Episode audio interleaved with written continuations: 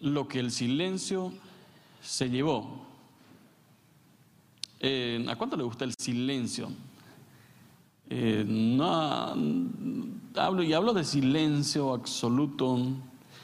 Hoy en día a veces el silencio, eh, estamos en silencio, pero tenemos de vuelta a Mr. YouTube ahí al lado, una musiquita o algo así. hoy queremos hablar del poder y las consecuencias que tienen el quedarnos en silencio o no hablar cuando tendríamos que hacerlo. Y les invito a que me acompañen en el Salmo 32, el salmista especialista en contemplar, alabar, eh, hablar y callarse también de paso. Dice el Salmo, eh, Salmo 32, perdón, Bienaventurado aquel cuya transgresión ha sido perdonada y cubierto su pecado.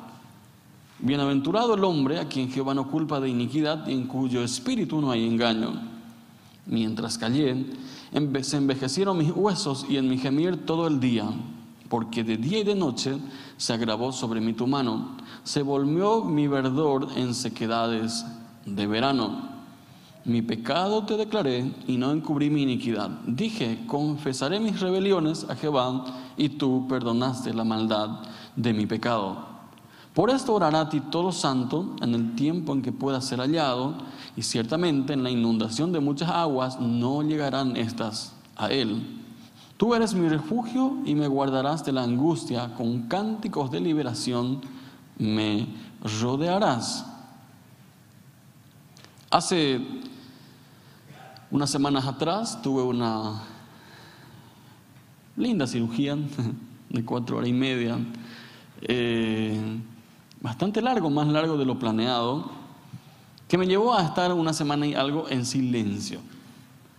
Y silencio de no poder hablar, silencio absoluto de tener, por ejemplo, cuando quería decir algo, escribía en Google eh, Traductor, porque ahí te lee, ¿sí? Entonces este le leía a mi esposa lo que yo quería o a los chicos o lo que sea.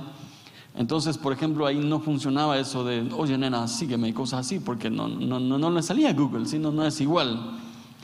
Imagínense una semana y media, una semana y algo de silencio para el pastor Candia, ¿sí? O sea, es, es mucho, ¿sí? O sea, ya desde que amanece hasta que nos vamos a dormir, entonces uno tiene para hablar. Entonces era un desafío terrible. A veces el silencio es bueno. A veces ir en un tiempo de silencio, ir al campo, aquello que le gusta ir al campo, ir a, a cerca de un arroyo, salir de la ciudad, como una vez le llevamos a una hermana, íbamos a ir en la zona norte santa de Santaní y llegábamos recién al limpio y dice, ya, ya estamos llegando, ¿verdad? dije, jamás cruzó Roca Alonso para allá, ¿verdad? Y, bueno, teníamos que sacarle y mostrarle que hay otra vida más allá del ruidoso eh, tiempo que uno lleva en, en la capital del país. El silencio muchas veces es bueno. Cuando nos retiramos, tomamos un tiempo de silencio para meditar, etc. Y otras veces el silencio se convierte en un aliado del enemigo para hacerte mal. Otras veces el silencio simplemente es un armamento del enemigo para tenerte mal. Y vaya mal. ¿Por qué? Muchos no hablan por miedo, otros no hablan por obligación, otros nos animan a romper el silencio. Entonces hoy queremos ver dos facetas del silencio en nuestras relaciones. El Salmo 32 es un muy buen eh, elemento, una muy buena dinámica del salmista, hablando de, la primera función en cuanto al silencio mal usado. El, primer silencio que muchas veces nos cuesta aún los sueños, porque no dormimos bien, muchas veces por ese silencio que nos tomamos, es que un silencio con Dios no funciona. Dice el salmista, esta era mi condición y él, empieza a citar verdaderamente cómo está su corazón y, lo que muchas veces nos cuesta hablar o a sincerarnos cómo está nuestro corazón. Este Salmos 32 eh, era el favorito, según eh, la historia, era el favorito de Agustín, de San Agustín y sobre todo de Lutero. Disfrutaban leyendo este salmo una y otra vez, porque de alguna forma el gozo verdadero de estar en comunión con Dios es incomparable en este Salmos. La descripción de un pecador arrepentido y confesando sus pecados es algo majestuoso. Confesar el pecado no da gusto. Oh, ustedes se van felices a confesar su pecado. Claro que no. Desde chico sabemos cómo te vas a confesar un error a tu mamá. Le pintas de todos los colores para decir un error que cometiste. De alguna forma no, no somos libres de ir y simplemente confesar así porque así. Y muchos optan por el silencio y no hablan. Y la primera relación dañada cuando estamos callados en un tiempo de error, en un tiempo de volver a casa, es en, mi relación con Dios. ¿Por qué? Mi relación con Dios no puede estar basado en el silencio. Por eso siempre hablamos, oramos, oración, hablar, conversación. Esta semana estábamos hablando en, los puertos sobre conversar con Dios. Muchos dicen, yo conozco a Dios, sí, y conversaste con Él hoy, le dijiste algo, le hablaste hoy, ¿Qué, ¿qué, intercambiaste con Dios hoy? Y algunos dicen, bueno, pero pastor, yo no puedo escuchar a Dios. Si tienes tu Biblia, ora primero y después lee tu Biblia. Esa es la, la voz de Dios para ti. ¿sí? Ese es Dios hablándonos a través de su palabra. Entonces, la primera relación que muchas veces es afectado por mi silencio tiene que ver con mi relación con Dios. Mi relación con Dios no puede estar basado en un silencio. Sí hay tiempo de silencio a veces con Dios en donde me retiro, medito, escucho, contemplo y todo eso. Pero si ustedes leen los salmos, hay menos de contemplación o de silencio y hay más salmos de alabanza, de hablar, de confesar, de engrandecer el nombre de Dios. El salmista menciona el silencio con una frase célebre. Y yo lo tengo marcado en la Biblia. Dice, mientras callé. Dice, mientras callé, sucedió algo conmigo. Mientras que me mantuve en silencio, algo sucedió. Dice, aún mis huesos eran afectados. Y los médicos que están aquí, los terapeutas que están aquí, los terapeutas que nos ven, muchos, muchos de lo que leemos de las consecuencias de un pecado no confesado es tan dañino en la vida que muchas veces el problema de estómago, de los alimentos, de dormir, de lo que sea, tiene que ver con, con, cosas que no confesamos, con situaciones que no hablamos, que ni siquiera le queremos decir a Dios. Y afecta todo nuestro ser. El salmista dice, mientras callé, se envejecieron mis huesos, o sea, me estaba poniendo viejo porque no confesaba mis pecados. Y hoy te digo a ti, cuando alguien te diga, te veo más viejo, entonces pregúntate si no hay algo que confesar o qué, ¿verdad? Pero que muchas veces te dicen, te veo más viejo. Y sacúdete y di, a ver si no es alguna consecuencia de, haber, de no confesar algo con el Señor el salmista estaba en un tiempo tormentoso, en pecado, así que simplemente se mantenía en silencio sin declarar o reconocer su pecado. Pero en un momento dado no aguantó más y lo habló. dice, porque de día y de noche, dice, se agravó sobre mí tu mano. Sin duda, el rey David fue lento en reconocer sus errores. Muy lento. Y ponle a David, ahí al lado de David, pone tu nombre también. Y pongo ahí mi nombre. Porque nos cuesta al ser humano reconocer nuestros errores. ¿Vieron que da más gusto escuchar alabanzas de parte de otros y no que te reprochen o que te digan algo? Da más gusto por eso escuchar qué bueno que es este, qué bueno que hace aquello. De repente alguien de 5 de 10 en el equipo te dice, pero deberías de mejorar tal cosa. Ah, ¿verdad? ¿qué tenés en mi contra? ¿Sí? De alguna forma la gente no está acostumbrado a corregir. Sin duda, el tiempo que se tomó David para reconocer fue largo, pero de repente y se miró para atrás, alguien le, le sacó lo que estaba pasando, miró su miseria, entonces decidió romper el silencio. Mientras callé, dice, se envejecían mis huesos, perdía mi fuerza, me iba mal, ya no podía ni siquiera sonreír libremente porque había un pecado en mi corazón que no me dejaba ser libre. Y iglesia, esta noche te hablo, ¿qué te mantiene a ti quitándote tu alegría, tu fuerza? ¿Qué es lo que te mantiene apagado aún que los huesos muchas veces te hace doler? Esta es la noche para decir, Señor, yo rompo el silencio contigo. Te voy a declarar mis pecados. Y al fin y al cabo lo sabes. Dios sabe tu condición, no le vas a engañar. Dios sabe cómo eres tú. Vas a engañar a otro ser humano, pero no a Dios. Él te conoce y aún así te espera con los brazos abiertos. Hoy te doy la buena noticia. Dios quiere escucharte. Dios quiere compartir contigo. Y si has tenido esta semana una excusa diciendo, no sé cómo decirle a Dios este, este error, este pecado que tuve, esta es la noche para decirle, Jesús, hoy vengo delante tuyo y hoy confieso, ya no voy a permitir que se envejezcan mis huesos, que pierda mi fuerza. No, ya no voy a permitir. Así que mañana, después de confesar esta noche mi pecado, mañana a las 6 de la mañana, como Rocky Balboa, tan, tan, ta, ta, tan, ta, ta, tan, ta, ta, tan, ¿ah? renovado, potenciado. ¿Por qué? Porque confesé mis pecados, rompí el silencio. Muchas relaciones, buenas relaciones con Dios, están arruinados porque el silencio ha llevado esa relación. Muchas relaciones con Dios no, no prosperan porque simplemente la gente no, no quiere confesar, no quiere hablar, no quiere reconocer sus pecados. No tengas miedo Dios conoce tu corazón y aún así te ama. Haz como el salmista dice, declaré mi pecado, hablé con Dios, decidí romper el silencio. Así que el primer silencio que nos hace daño es en nuestra relación con Dios. El segundo silencio que nos daña es en la relación con los seres humanos. Me acuerdo bien siempre de la profe Marlene Enns que usaba esta ilustración del ñandutí siempre decía, eh, nuestras relaciones son como el ñandutí, ¿sí? Aquellos que, le conocen a la profe Marlene, bueno, no, no voy a imitar su, su, risa porque, bueno, después me ve por Facebook, y, eh, pero ustedes conocen su risa, ¿sí? Eh, siempre decía, nuestras relaciones son como el ñandutí.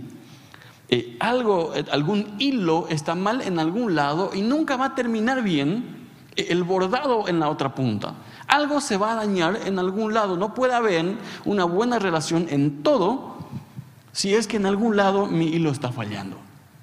El primer silencio que nos hace daño es en relación con Dios. El segundo es con los seres humanos, aquellos que nos rodean. Muchos quieren hablar, pero pocos saben escuchar sus errores. ¿Cómo llegó David a esta convicción de pecado? Alguien lo había confrontado, alguien le puso un límite. Alguien le dijo, mira David, esta es tu situación. Escúchame David, mi amo sobre el rey, pero esto es tu situación. Y después de un tiempo tormentoso, entonces tuvo esa convicción para hablar con Dios. ¿Estás amargado por culpa de otra persona? ¿Alguien te, sacó la paz en estos días? Por algo que dijo, por algo que te está haciendo y no te animas a hablar. Vieron que es, es, es tan difícil cuando alguien te maltrata y, por ejemplo, nunca te enseñaron a poner límite a la gente. Muchas veces en el trabajo, eh, un, superior, el jefe o lo que sea, te pide trabajo, trabajo, trabajo, trabajo y nunca aprendiste a ponerle un límite. Hay un libro que estamos leyendo en la oficina que se llama Límites. No voy a vender el libro, pero está para prestarse en la oficina. Puede ver también por, por internet. Un muy buen libro, pero ¿cómo, ¿cómo, aprendemos, cómo rompemos el silencio con aquellos que nos rodean y nos hacen daño? Muchas veces nuestros cónyuges eh, no, nunca se, le, se, le, enseñó a, a poner un límite y sufren en silencio porque nunca aprendieron a decirle algo a su marido. Muchas veces en los matrimonios hay sufrimiento porque eh, hay una amargura en el corazón, pero no se anima a decirle a la otra persona y menos perdonarlo. Hoy es el tiempo para revisar cómo estoy en mis relaciones con los demás. Muchas veces los perdonados no siempre son los mejores perdonadores. Muchas veces aquellos que fueron perdonados grandemente son los más duros con las otras personas. Si Dios te perdonó a ti, deja ir hoy a esa gente que te ha hecho daño en este tiempo. A lo mejor alguien te ha causado una gran amargura, a lo mejor estás batallando con la cuestión del perdón, capaz estás tratando de deshacerte de la amargura que te está destruyendo. Hoy es tiempo de perdonar. Y entre el perdón y la reconciliación suele haber un buen tiempo de silencio. Vieron que muchas veces la gente por obligación o por convicción o por lo que sea dice, perdón, te ofendí. O bueno, ya es mucho, perdón, y se va. ¿Qué hay después? Un buen tiempo de silencio. ¿Quién rompe de vuelta el hielo para volver a hablar? Ese tiempo de silencio es, eh, vale, vale oro el aprender cómo manejar. Muchos de los conflictos personales que tenemos tienen que ver que nos mantenemos en silencio y no ponemos límites a los otros. Por ejemplo, en las conversaciones, en las decisiones, que abuses de mí, de mi plata o de mi tiempo, de lo que sea. Porque algunos creen que, que vos sos banco, ¿sí? Préstame tanto, préstame esto, dame aquello. Y cuando le dices que no, ¿qué clase de cristiano eres? Wow, que no. Si vos no le conoces a esa gente, entonces, bueno, no sos cristiano. No, no, no, suena. si no le conoces a esa gente, ¿cómo puedes llamarte cristiano? Segunda frase bastante célebre. Tiene que ver cuando te dicen qué clase de religión te enseña a abandonar tu familia. Cuando alguien de los hijos ya grandecitos dice, papá, voy a salir de casa quiero irme a tal parte, o quiero casarme, o quiero hacer mi vida, voy a irme de casa. Seguida la cuestión es, ¿qué clase de religión te enseña a abandonar tu familia? En estos días estábamos compartiendo ahí en el, equipo uno de estos memes que salió ahí, un terapeuta hablando con, alguien y dice el, muchacho, eh, cuando sea grande, yo quiero ser, y le para el terapeuta y le dice, cuando sea grande, ¿cuántos años tenés? 30, dice él, ¿verdad? Entonces, eh, un, poco a veces esta cuestión de romper el silencio y decirle a alguien, che, necesitamos ahora que hueles. Otros se sienten traicionados. Otra frase célebre suelen decir, debes tener un problema espiritual para actuar así. Antes no eras así. ¿Por qué, ¿Por qué hablas así? Me acuerdo bien todavía cuando una persona que siempre venía a pedir eh, dinero, supuestamente pues tenía un familiar en el hospital, un día le paramos y le dijimos, deja de mentir. Sabemos que no tenés ninguna persona en el hospital. ¿Por qué? Porque una semana antes vino en casa, me dio el número de la pieza donde estaba en el hospital. Yo le dije, me voy a ir, porque suelo hacer visitas en el hospital, me voy a ir. ¿Vas a estar ahí? Sí, voy a estar ahí. Me dio su número. Llama al número una señora de encarnación que no tiene nada que ver. Me dice, ¿qué? ¿Hospital? Nada que ver. O sea, ni ahí lo, ¿verdad? Bueno, punto uno. Punto dos, me fui al hospital. No estaba ahí. Entonces, cuando volví ahí, cara dura el tipo, le puse un límite, rompo el silencio y le digo, mira, eh, porque era una tortura salir y escuchar su historia. Un día eh, tenía su, hija, eh, le chocaron. Ocho días después le pasó encima un barco. Ocho días después le pasó el avión. o sea, siempre era un escándalo mayor todas las semanas. Y ya era, ah, vamos a salir ahora a escucharle. ¿verdad? Entonces dije, hasta acá. Deja de mentir. ¿Qué me dijo? ¿Me bendijo? No. Me dijo antes de irse, ¿qué clase de pastor eres? Y se fue. ¿ah? Y yo dije, un pastor que va a dormir bien después de esto, ¿sí? Porque cada vez que le daba me sentía mal, me sentía utilizado, engañado. Otra frase dice, no tienes idea de lo que nos hemos sacrificado por ti. Y último, esto lo marqué en rojo. Cuando escuches esto, rompe el silencio, no dejes que te utilicen. Cuando alguien te dice, posiblemente después de que me haya muerto, te arrepentirás. Dice así, ¿verdad? y se va. Pura no, no me vengan a decir que no conocen estas historias, pero son silencios que dañan nuestras relaciones. Entonces cuando yo decido hablar, digo, Señor, yo me pongo bien contigo, estoy en una buena relación contigo. Ahora quiero cultivar buenas relaciones con aquellos que me rodean. Quiero cultivar relaciones que valgan la pena con aquellos que me rodean. Ya no quiero ser utilizado. Ya no quiero pasar un tiempo de no dormir, de no tener paz, porque no le pongo límites a aquellos que me rodean. Lo que el silencio se llevó, ¿qué te anda robando el silencio? Este es un buen día para decir, ¿a quién necesito ponerle un límite? El salmista dice, mientras callé. mientras me, mantuve callado. No estoy diciendo que vayas ahora y le grites a sus cinco verdades a todo el mundo, no. Pero tú conoces a esa gente que te suele utilizar. Esa gente que necesita un límite de tu parte. Esa gente que necesita que rompas el silencio y le puedas decir, hasta aquí, te amo con todo el corazón, lo que tú quieras, pero hasta aquí, no voy a seguir con tu juego. Las personas que nos rodean muchas veces nos quieren, hacer sentir culpables por lo que ellos deciden. Por ejemplo, buscan hacerte sentir culpable por cómo gastas o cómo inviertes tu tiempo, tu dinero o lo que sea. Así que hoy podíamos aprender algunas frases cuando alguien te tire una frase de manipulación para romper el silencio. Entonces cuando alguien venga y te dice, yo, quiero hacer esto y esto y esto y ya, ya no más. El salmista dice, mientras callé me pasó esto. Entonces decidí confesar. Así que esta semana cuando alguien venga y quiera apretarte con la palabra, con lo que sea, entonces puede decir, te, noto medio nervioso, te escucho, cuéntame tu problema. ¿sí? Así que está loco este, ¿qué? ¿Qué? Entonces, eh, si, te quiere apretar más, entonces, mira, te saco un turno con el pastor. Si es tu marido que necesita un límite, entonces cuando venga nervioso, lo que sea, y, quiere que vuelva rápido reacciones, entonces mírale, entonces dile, pareces alterado, te escucho. ¿Qué? ¿Que me escuchas? Sí, te escucho.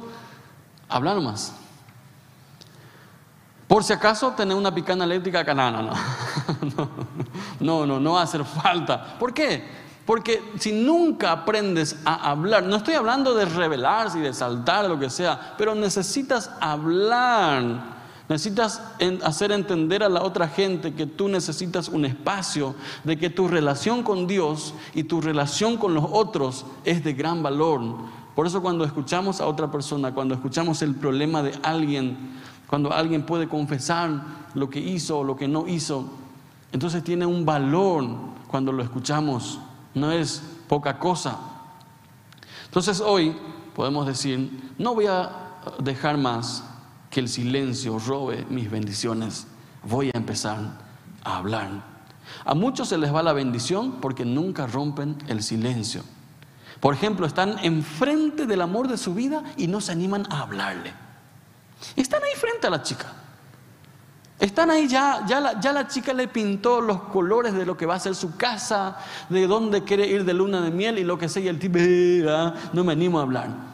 Después viene alguien y le dice a la chica nena, acompáñame, ¿sí? Y se va. Y dice, wow, eh, no, no era la voluntad de Dios, la voluntad de Dios tu abuela, ¿sí? O sea, no te animaste a hablar. A muchos se le va la bendición porque no se animaron nunca a hablar. Otros pierden trabajo porque no hablaron. Otros pierden el sueño porque se mantuvieron en silencio. Y hoy es el día para decirle en primer lugar al Señor, Decirle al Señor, vuelvo contigo, te pido perdón, Señor, lo que esté en mi corazón, mis errores, mis pecados. Señor, hoy, hoy te confieso, hablo y me acerco a ti. Y desde esa posición de una relación restaurada con Dios, entonces miramos al ser humano que nos rodea de una forma diferente. Entonces hablamos también lo que tengamos que hablar con los otros desde una perspectiva del amor de Dios. Y ahí ya podemos decir como el salmista al terminar sus versículos del capítulo 32 dice, alegraos en Jehová y gozaos. Este salmo da muchas razones que nos invitan a alabar a ese Dios que nos deja libres, que nos da alegría, que nos da motivos para cantar con júbilo.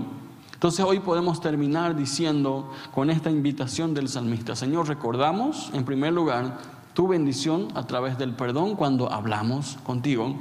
En segundo lugar, la liberación de la culpa. Toda culpa que otros me quieren hacer sentir o que mi conciencia me haga sentir, Señor, yo sé que tú has perdonado. Y sobre todo, es un buen día para empezar a renovar mis relaciones con, con los otros, con las otras personas que me rodean. Ya no dejar que me pisoteen, ya no dejar, ya no, ya no mantenerme en silencio ya no están soportando, muchas veces diciendo, le quiero herir, por eso estoy en silencio. Sí, pero te hieren a vos.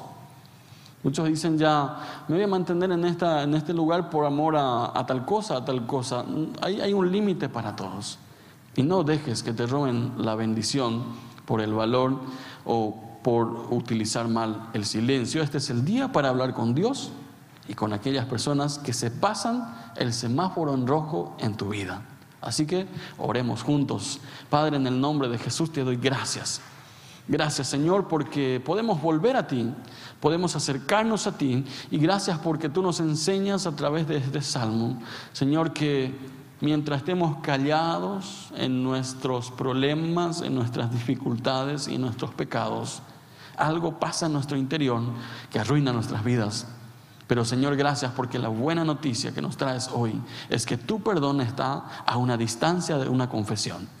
Gracias Jesús porque tú nos enseñas que al confesar esta noche recibimos tu perdón. Y esto lo queremos hacer como iglesia, como familias. Señor, confesamos nuestros errores, nuestros pecados, aquellos que están en sus hogares. Señor, que tu Espíritu Santo esté trayendo convicción de pecado, justicia y juicio en el nombre de Jesús. Y Señor, basado en tu amor y en la posibilidad de tener buenas relaciones con otro ser humano, pido sabiduría para mis hermanos esta noche para que aprendan, Señor, a poder marcar límites, a poner, Señor, a romper el silencio, ya no ser parte de una manipulación, sino marcar límites con amor, rompiendo el silencio. En el nombre de Jesús confiamos en ti. Amén. Y amén. Amén. Que tengas una bendecida semana rompiendo el silencio. Y le desafío esta, esta noche a los, a los maridos primero, ¿sí? Eh, maridos que están aquí hoy eh, presentes eh, y aquellos que están presentes de forma online, no sean tacaños, maridos, con el hablar a sus esposas. ¿sí? Afírmenle, ¿sí? desde esta noche, eres hermosa, me gustas, me llamas la atención, eres tremenda increíble. Bueno, un poco más y te cobro ya por, por todas las... ¿sí? Eh, buscamos el tuyo, sí, pero yo te doy ideas, algunas ideas, enriquecemos con los tuyos, sí. Eh, pero no seas tacaño, no seas tacaño, rompe el silencio. Pasan semanas a veces y no le decís nada a tu esposa. Rompe el silencio esta noche, decirle, nena, me llamas la atención. Cosas así, ¿ah? Dice, pastor, hace 40 años que estamos casados, un comino 40 años, ¿sí? Nunca es tarde para afirmar de vuelta a otros. Y esposas, les desafío con esto en la semana. Cuando a tu marido se le rompa el caparazón y te diga una afirmación, no te quedes en silencio, devolverle con un gracias. ¿Sí? ¿Y que tú? ¿Sí? Se puede. Con un gracias, no te quedes mirándole también, sino gracias. ¿Sí? Entonces, hay, un, hay una comunicación que va y viene Aquellos que están eh, entonces hoy con su, eh, con su cónyuge, ya vamos a practicar. Una afirmación, pensar rápido, rápido, rápido, una afirmación a tu cónyuge que, está a tu lado. Dale, ahí va. En, uno, dos y tres maridos ahora, una afirmación para tu esposa. Ahí va. Aquellos que están en su casa, entonces están invitados. ¿Cuál sería tu afirmación, Víctor? Ok, dilo de vuelta, ahí va. Es hermosa, dice, ¿verdad? Así que eh, le, devolvió ahí. Ahí está. Eh, ¿Vieron? Sí, estamos practicando. Así que ahí que están en sus casas, eh, sigan practicando en la semana y que el Señor nos bendiga grandemente. Entonces, y nos volvemos a ver. el próximo domingo tenemos bautismo fiesta total acá, así que no se pierdan, próximo domingo bautismo y ahí nos volvemos a ver. Buenas noches y muchas bendiciones.